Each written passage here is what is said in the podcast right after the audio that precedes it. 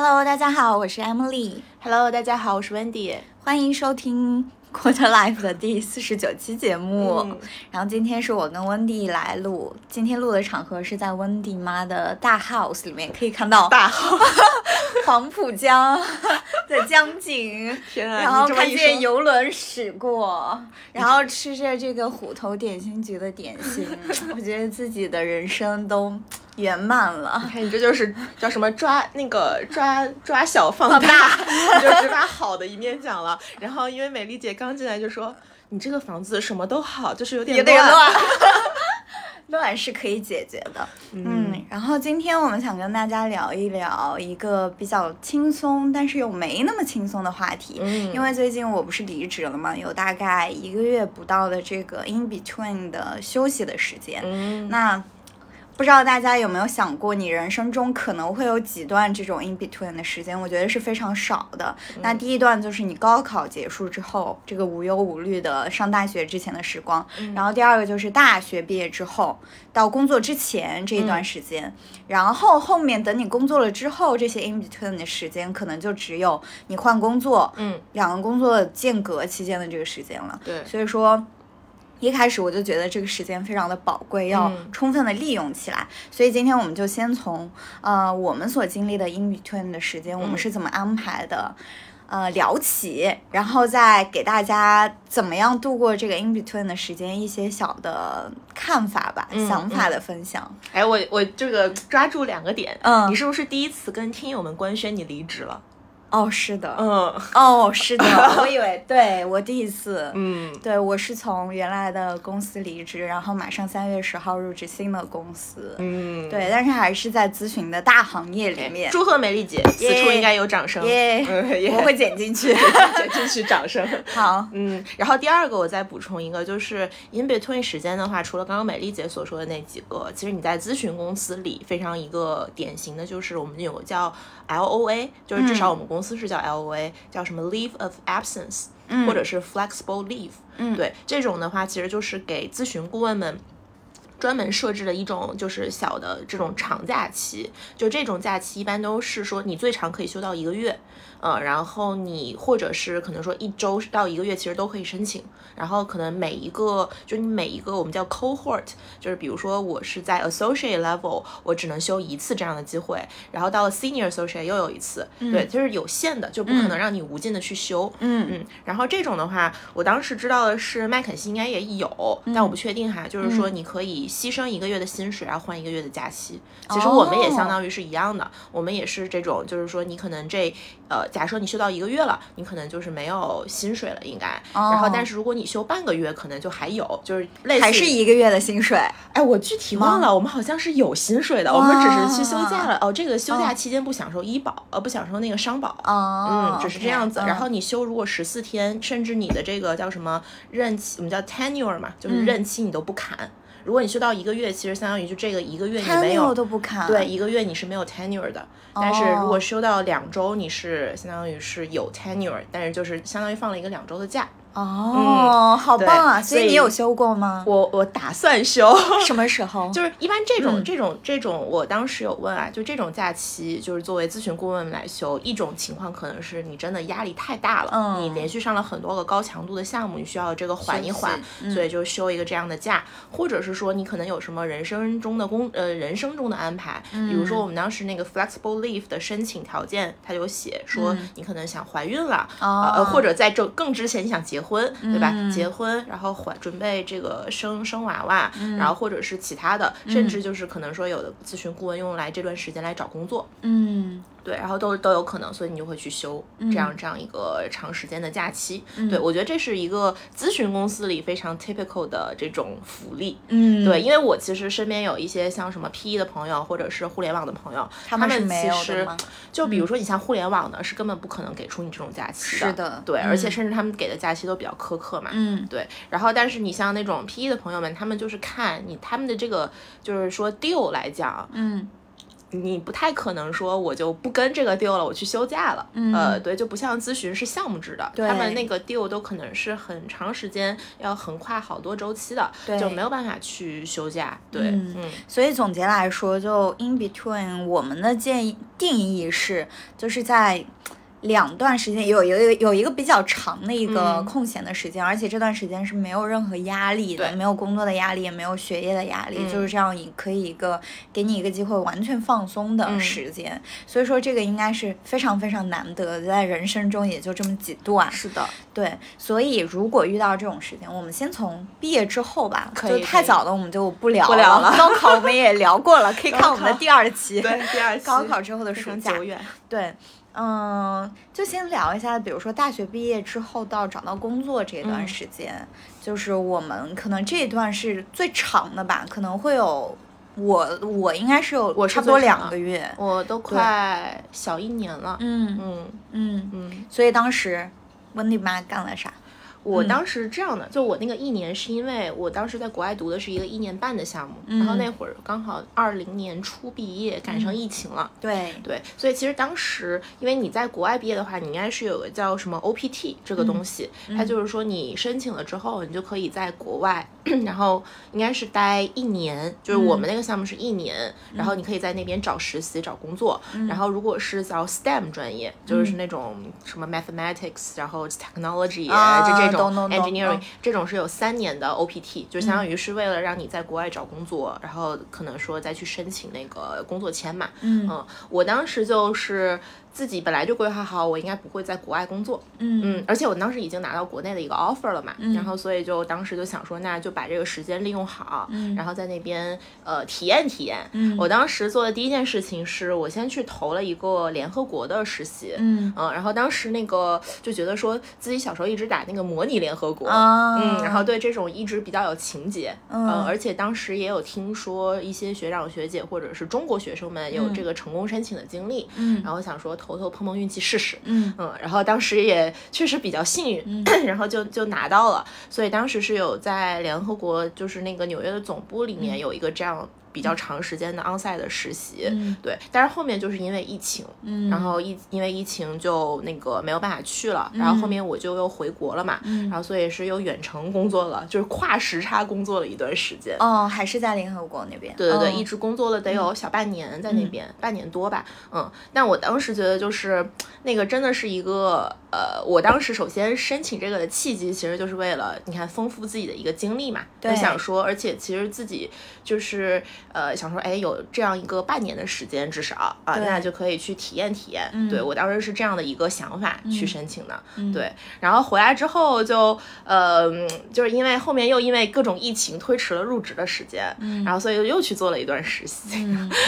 完了，我们本来我和美丽反内姐。卷的。对我们和我和美丽姐本来想说这期是反内选的，呃，对对，但我这个真的是就是说纯是从这个体验 wise，、然后我就去做了一段 PE 的实习，嗯对，想说因为之后要去入职咨询的话，你肯定不会就是有这个 PE 的这种经历嘛，又不知道自己适不适合，对所以就还是去申请了一下。嗯，所以我我个人感觉我的 in between 时间呢，就尤其是在这种没工作之前，嗯我的这个出发点还都是说我要更多的去体验，嗯因为我当时知道，如果我一旦入职了，其实人生轨迹就非常的固定了，而嗯且你之后的每一次大的变动、都是需要你很大的 commitment。对做出来的是的，对，嗯所以我就想说，那我不如在这之前把我想体验的体验完，那嗯我至少知道我假设工作入职 要跳槽了，我是不是真的喜欢，或者是不是真的适合？对，嗯所以当时就是有这样两个想这个想法，然后催生了这两段的经历，嗯。然后然后之后我就就开始躺平了。也该躺平，也该躺平了，然后我就去跟 Vivi 去了一趟新疆自驾，那个真的是、好棒。啊，就我会发现，如果你的 in between 时间，就是之前我们一直想说把 in between 时间一定要安排的很满，嗯。但我会发现，如果只要能有那么一个经历是让你难以忘记的，一生难以忘记的，对，你这段时间就值值了。得嗯。对。对，然后对，说到我的 in between 时间，我想的是我应该是在呃二零二零年的十月底吧拿到了 offer，、然后那时候还在一家 PE 投后实习，嗯，然后就一直实习到年后，正好我毕呃毕业之前吧，嗯。就是呃哎没有毕业，我是后一年的六月份才毕业的，嗯。所以我中间一直处在就是学业啊、实习啊，还有这个嗯不不算是严格的 in between 时间，嗯但是。嗯学业基本上没什么事情了。嗯。对，然后我第一个结束实习在过年的时候，我跟温迪妈做了一样的事情。嗯因为我一直对当一个国际公务员、嗯 有非常浓厚的兴趣，因为小时候不管是从各种影视剧也好，或者嗯自己的一些。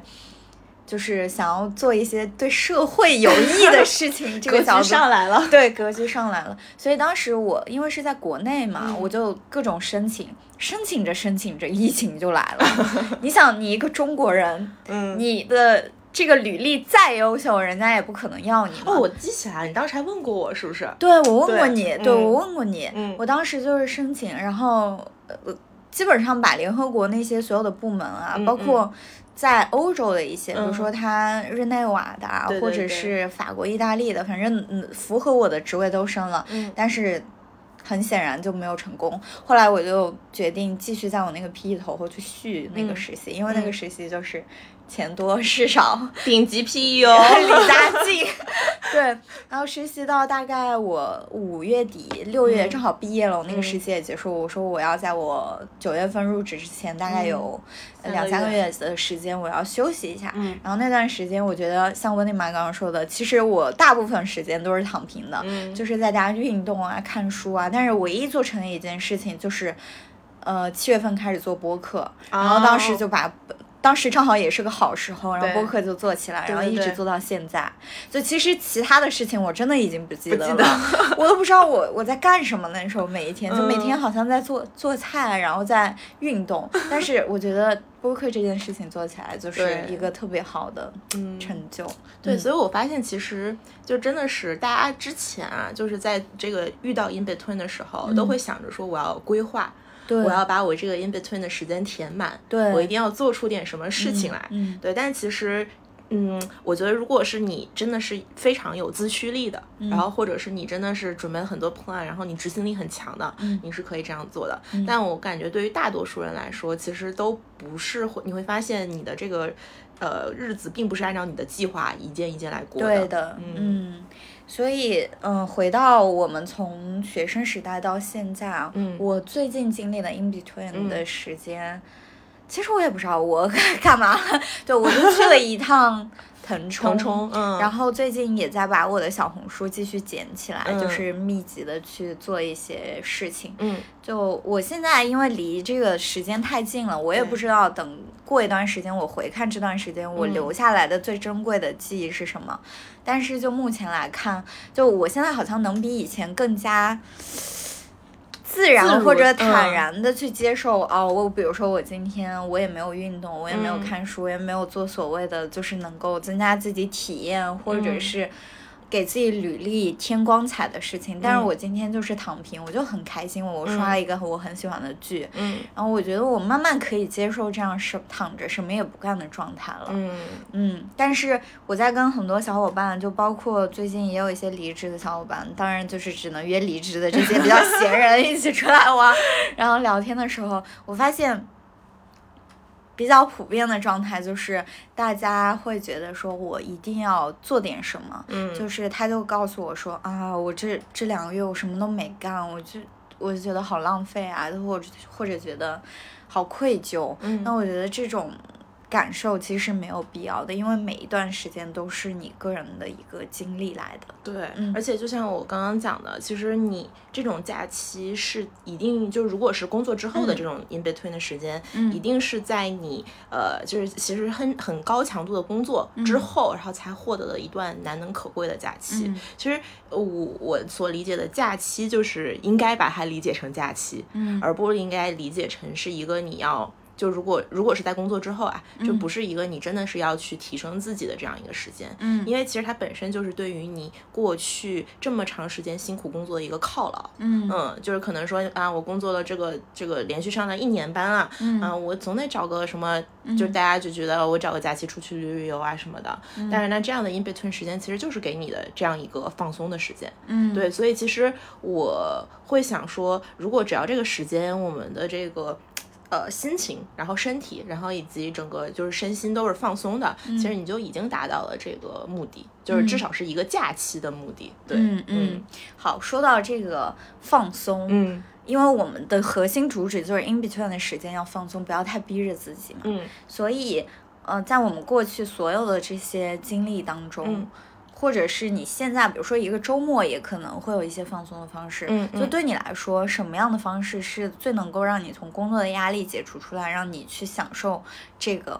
？in between 的时间的，嗯，是旅行呢，还是说什么其其其他的？嗯嗯，我感觉就是，如果是分成这个平常的周末和小长假嘛，嗯，对。然后如果是小长假的话，其实肯定是想要去出去旅游了，毕竟真的是工作之后是太难能可贵了，而且小长假是唯一一个你能跟朋友凑得上的时间。是，就其实咨询咨询顾问来讲，小长假可能会很多，因为你项目每个项目中间可能都会休息。呃，那么几天，对，如果你不是叫我们叫什么背靠背上项目的话，对，你就至少还是能够有个什么呃这种三四天的假期是很正常的。嗯，你可能就是一个周末加上几天，我们叫 on beach，对吧？就是在躺在沙滩上，对，躺在沙滩上写写这个给老板们写写这种 proposals，嗯，对。然后那呃，就是其实这种时间很很。就是这小长假还是挺普遍的，但这种小长假你休了，不一定你身边的朋友也在休。对对，所以其实是凑不上的嘛。嗯。所以一旦小长假了，还是会想说跟能凑得上的朋友一起出去玩。嗯。对，我觉得这个是小长假。然后如果是平常周末的话。就完全脱离工作，一定我觉得一个首要的这个要义一定是不能带电脑。哦，是的，而且把那个工作邮箱的那个邮箱的通知关掉。我就是真的，就我只要出去，比如说出去玩，我发现我的包里没有电脑，我这一天就会特别开心。嗯嗯，真的是的，对，就是你你发现就是如果呃，因为之前经常有，比如说周末的时候，你会觉得老板突然找你啊什么，你就把电脑带，只要带上电脑，我觉得就是。呃，即使老板没有找你，也是一种负担，至少你背着他也很沉，对吧？啊，物理上的负担，物理上。对，但是就是那种心，就我其实最讨厌的一种感觉，就是你觉得你没什么事情，但是你总觉得你放不下这件事情。嗯，就是我我深有体会的是，在我给就是老板，就是躺在 beach 上给老板写这个叫 proposals 嘛，啊，就是你要去 pitch 的一些材料，然后就。就因为这种时候呢，它也不是说你像一个项目一直都很紧张，连轴转，你有可能就是比如说一个小时写一写，然后可能这活交了，然后你不知道老板下一个什么时间给你，所以你就会一直在等着，对，或者就是你这个时候也不好意思去催他，然后所以你就一直在等待，然后这个时候就是我特别讨厌那种，就是你隔一两分钟就要看一次手机，看他有没有找你。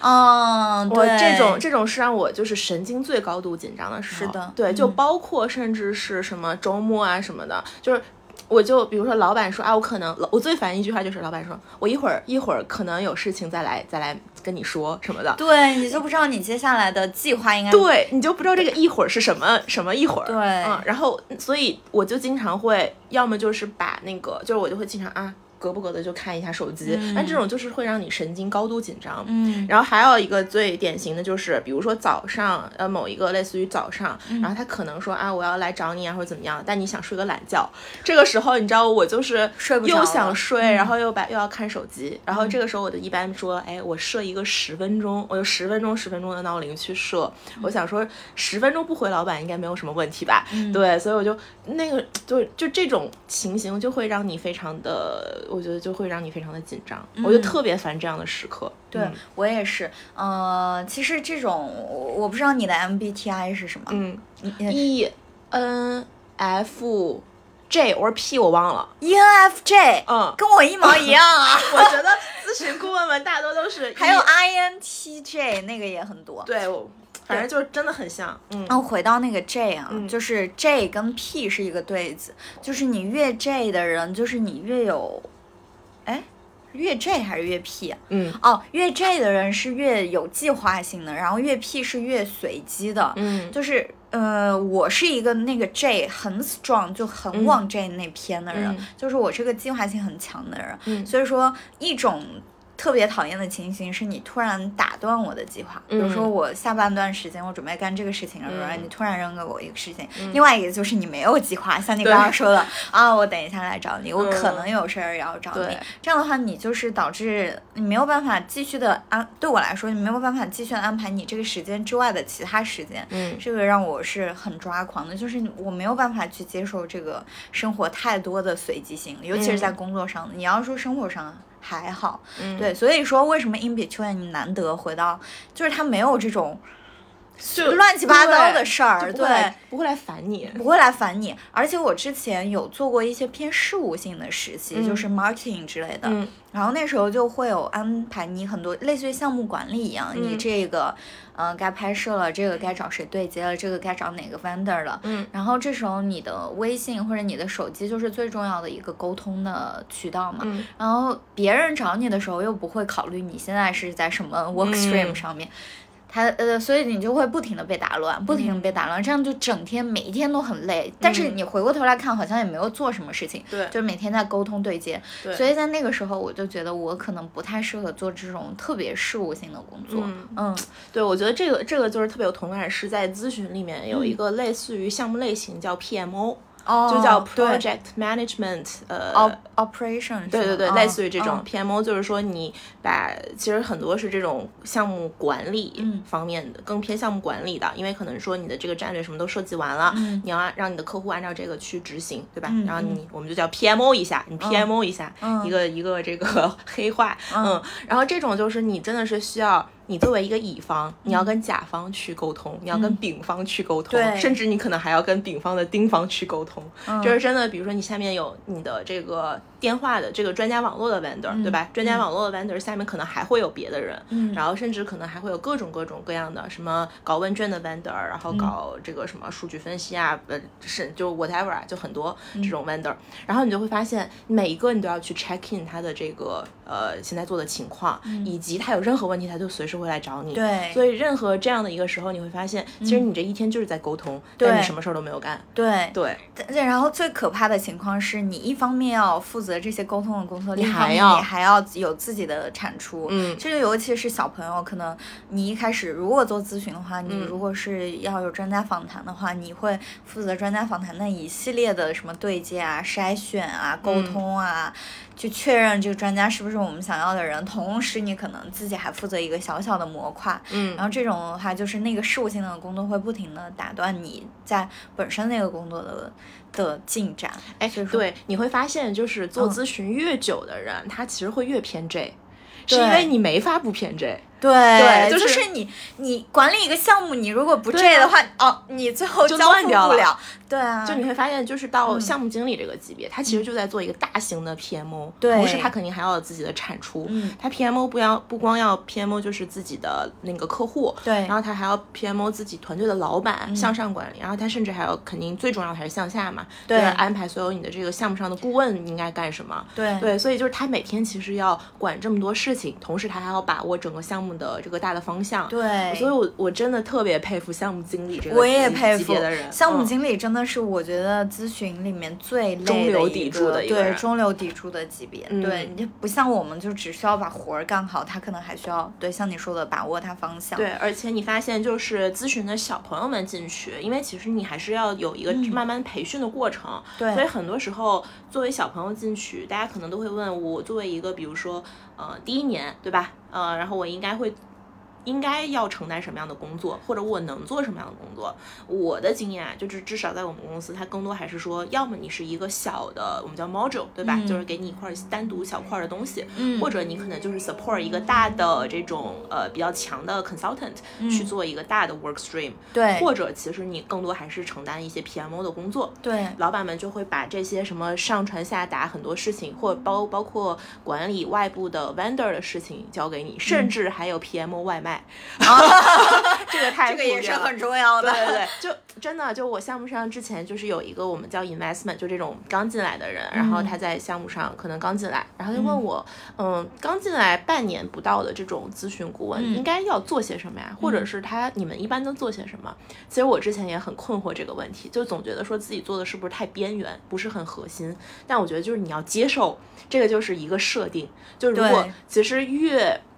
怎么讲？就是如果是这种 training 越完善的，它其实会越有一个循序渐进的过程。对的，对，你会发现，因为最开始进去的时候，你肯定还是在兵荒马兵荒马乱中，嗯你什么都不适应，对，然后肯定是需要一个逐渐适应的过程。嗯那在这个过程中，最其实最好练的就是沟通。对，所以老板们一欢一般都会把什么点外卖啊，然后那个什么咖啡啊这种事情交给你，嗯然后就很困惑问我说，是不是这些事情太边缘了？我就感觉像一个外卖嗯点餐员，嗯。啊、这种感觉的，或者像一个小秘书，我觉得就，但我我会我会说，就是其实不要小看，因为你会通过点外卖，呃，首先如果我站在我的角度啊，你就会了解到这些。同事们、顾问们的他的一些喜喜好对，嗯。然后尤其是咖啡特别重要，嗯。就是你要你会知道说啊，我这个老板不喜欢喝奶，嗯。然后我这个朋友他就是喜欢这一款，嗯。所以我就跟他说，我说呃，有的时候点外卖的时候，你会发现啊，点咖啡的时候，老板说啊，你帮我点个咖啡吧，说你是不是今天想喝这个牌子？嗯。然后你是不是想喝这款？然后老板说你懂我，然后就是就是一些这种其实你看似不重要的，但是其实是很细微的东西，就会拉近你们之间私就是个人的一个这种距离。对对，所所以，我其实觉得职场上没有特别小的事或者微不足道的工作，嗯。嗯，就是在这些小事上，大家会建立对你一个新人的一个印象。对，就是当然也不是说给大家太大的压力，就是我嗯每件事情都、都都做的什么事无巨细，嗯但是就是要做个有心人嘛。嗯就不知道大你有没有看那个最近那个半熟恋人？我看了，啊，对，那里面不是有一个大家都比较喜欢、觉得很有教养的那个莱莉莉嘛？嗯嗯，然后她当时。呃，他那不是用 Excel 把这些相当于每个人的细节都记下来，也不是说大家都记 Excel，但是这种是呃表达对对方的尊重，然后对嗯方也能在一个比较小的时刻，比如说像你刚刚哦，你今天是不是想喝这个咖啡，嗯能感受到你的关注。嗯所以说这个不管是在评级还是向上向下沟通上，都是一个特别好的对点，而且成本不高的。对，而且嗯就是你，其实更重要的是，你如果真的是把小事儿做好，对吧？就是可能大家觉得说，哎，小事儿其实这些小事儿，就如果就是说你做好了，你可能不会得到夸奖，但是你做不好是会得到，就是会会会会被记住的。会被记住。对对对，就嗯比如说你今天。你点外卖竟然没有送筷子，然后就是怎么样少少了什么东西，这些其实我们就叫说，就叫你 PMO 没有管理好。对对，就是你哪怕是一件真的非常小的事情，但是可能是因为你提前没有预想到，嗯比如说你没有备注里说我要多少副餐具，或者你没有备注好说你要把包装包严实点，嗯嗯，就为什么？因为我都是踩过这个坑 我之前也没万般送，小妹。餐具，然后这个包装漏过，然嗯后就后面就是你会就是慢慢从这些小事里就积累起来说啊，我其实要把这个各种。那个突发情况，或者是可能发生的一些呃情况，都要提前预设好。嗯嗯，所以其实你是慢慢的不断在升级打怪，然后通过这种、呃小事的 PMO，一步步到大事的 PMO，、嗯再到整个项目的 PMO，、嗯一步一步这样升上来。所以你会发现，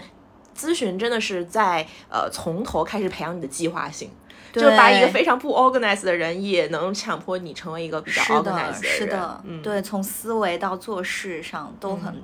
哎，我们回到呃呃 in between 啊，回回到那个无聊，就是我刚刚想到，正好想到一个词无聊嘛，因为 in between 的时候，有些人就是不能接受无聊的生活，然后可能在职场上干的这些事情，也会让小朋友或者是呃 whatever 什么人会觉得啊，我干的工作好像很无聊，嗯。就是。嗯，有没有在 in between 的时候，你觉得比较无聊的时刻？嗯到底什么样的生活可能才是你会觉得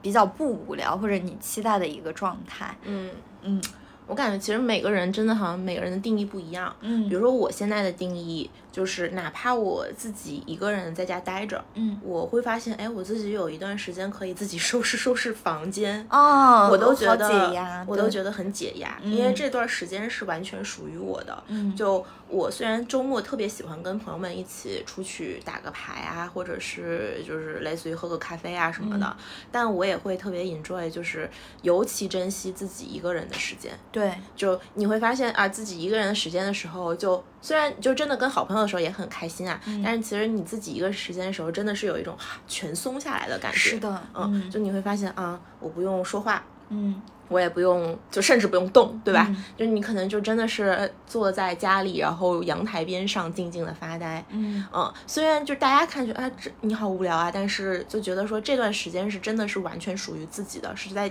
就是哪怕你真的没有在自己想任何事情，但是真的是其实是你和你自己在独处的时间。嗯，对我现在就越就我在工作之前，甚至还没有意识到这个这个事情的一个重要性。就我之前是被很多人都说啊，那个呃，就甚至前男友会说说。你让我自己一个人静静，我当时就不理解嘛，我说那个啊，我尊重啊，但是为什么呢？然后，但是其实自己越来越长大，就会越来越意识到独处的一个重要性。嗯，就独处不一定真的是你甚至要干什么事情，可能就是呃，你哪怕就是可能，比如说像韩趴，你可能读个书，对吧？就是我们说读书，或者甚至你就是静静的坐下来，呃，刷刷手机，或者是刷个剧，你都会觉得啊，好轻松。嗯，对，就每个人都需要一个充电的时间，但是这个充电的时间可能真的在外人看来是无聊的。嗯，比如说我最习惯的一个充电的方式，你刚刚也提到一点，就是我会把那个音响开、嗯开起来，对对对窗帘拉开，然后自己再收拾家，就是也没有怎么收拾吧，就是东西把东西摆对，摆好。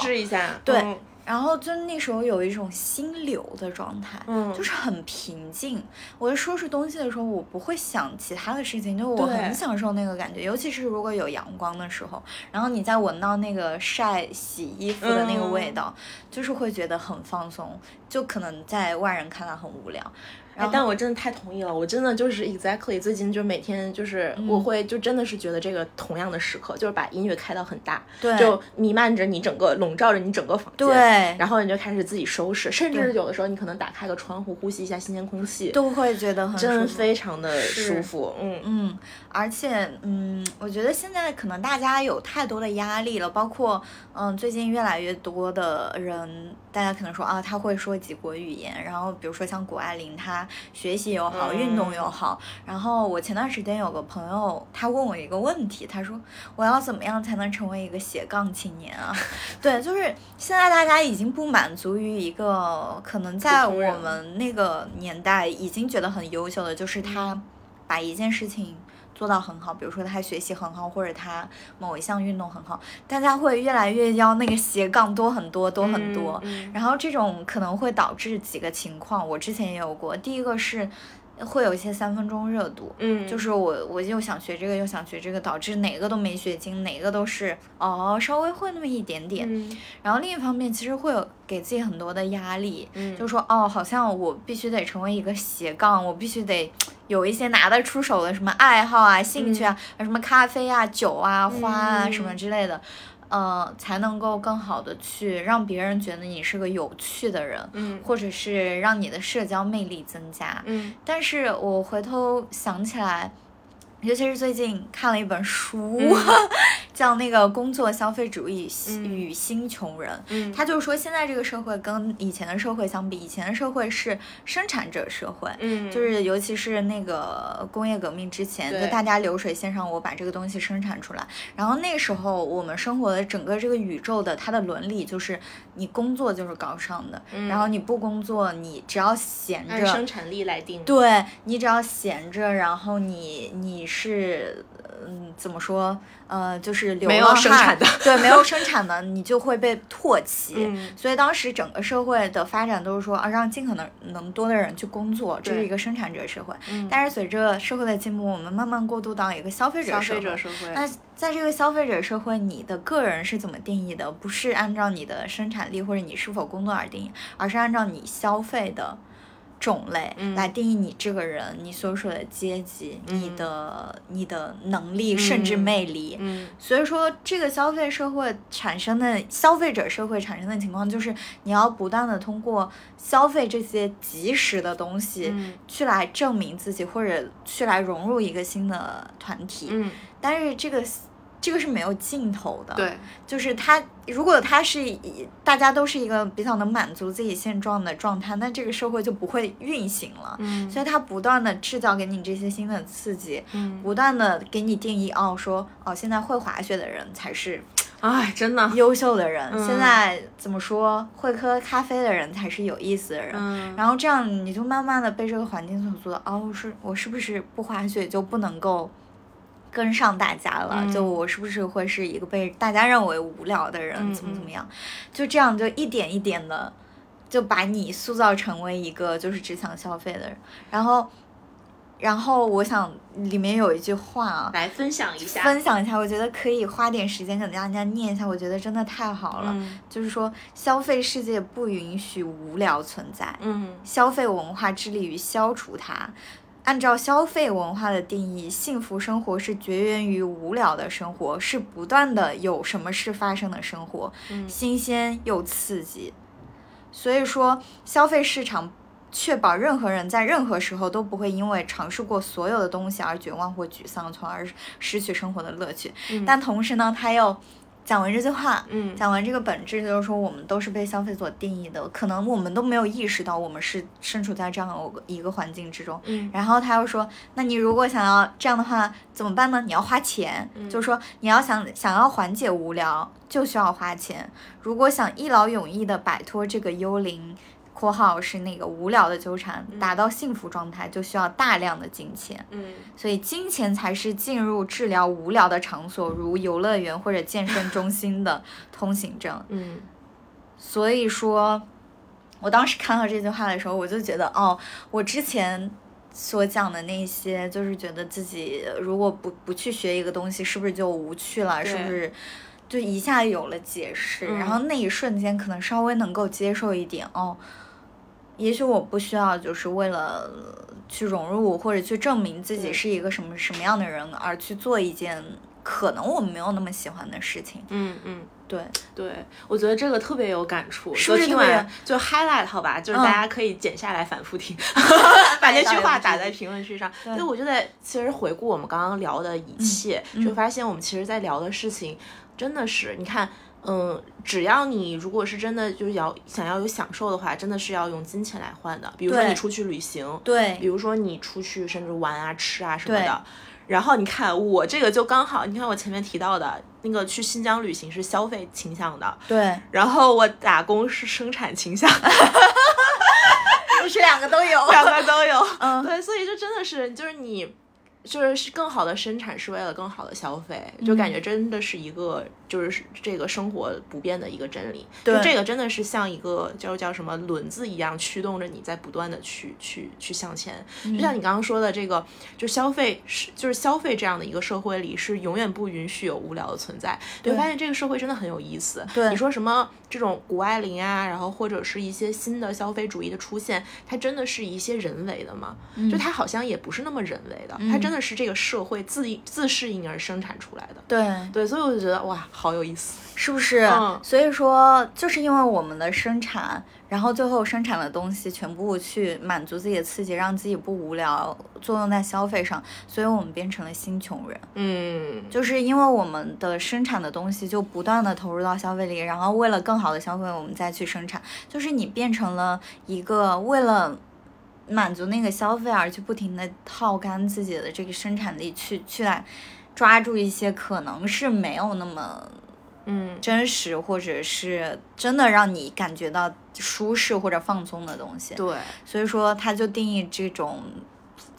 消费主义社会之下的新穷人。对，所以你会看到这个世界就是，嗯、读读书或者是聊播客或者听播客的嗯一个好处就是，它能够让你看到哦，这个现象之下，或者这个浮华之下，哦，它原来这个社会是这样运作的，嗯。就会让你可能有有一点站在旁观者的角度，哦，嗯。突然看见，哦，原来你们这些芸芸众生嗯。是这样子的，嗯。所以。但是你有时候也是不免会，就比如说我们今天聊完之后，我可能还是会为一个什么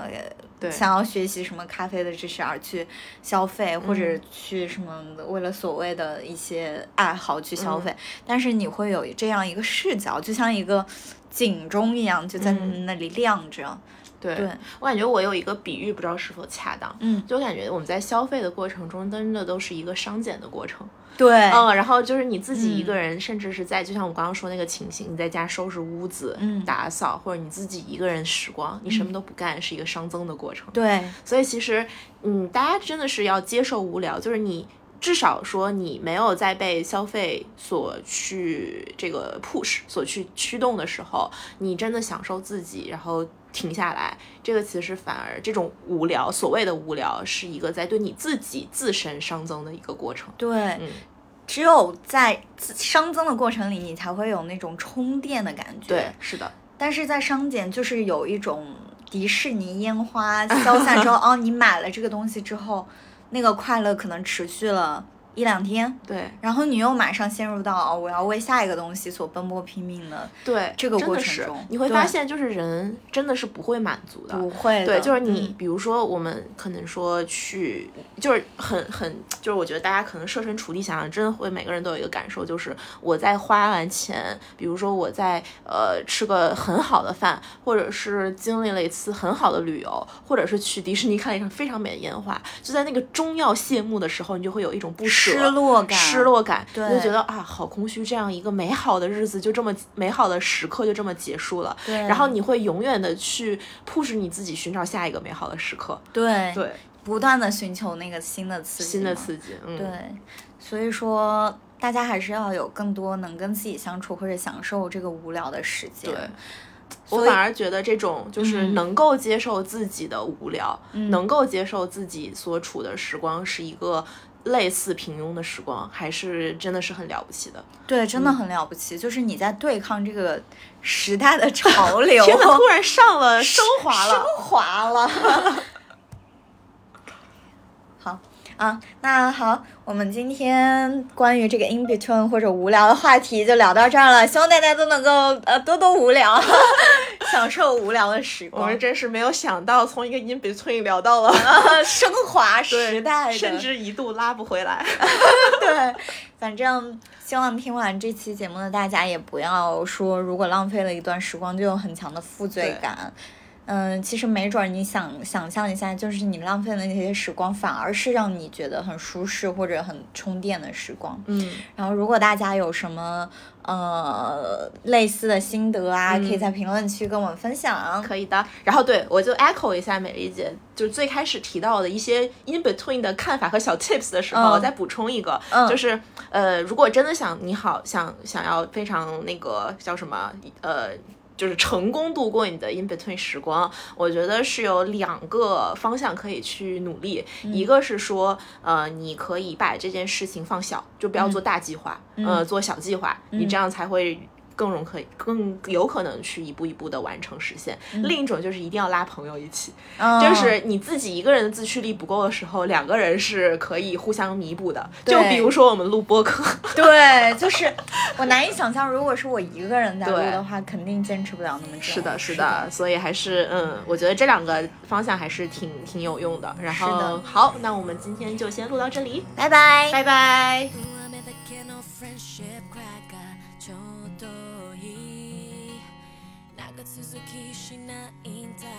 ぞ週末の予定はいつも通り。男はまたろくでもない。遊ぶために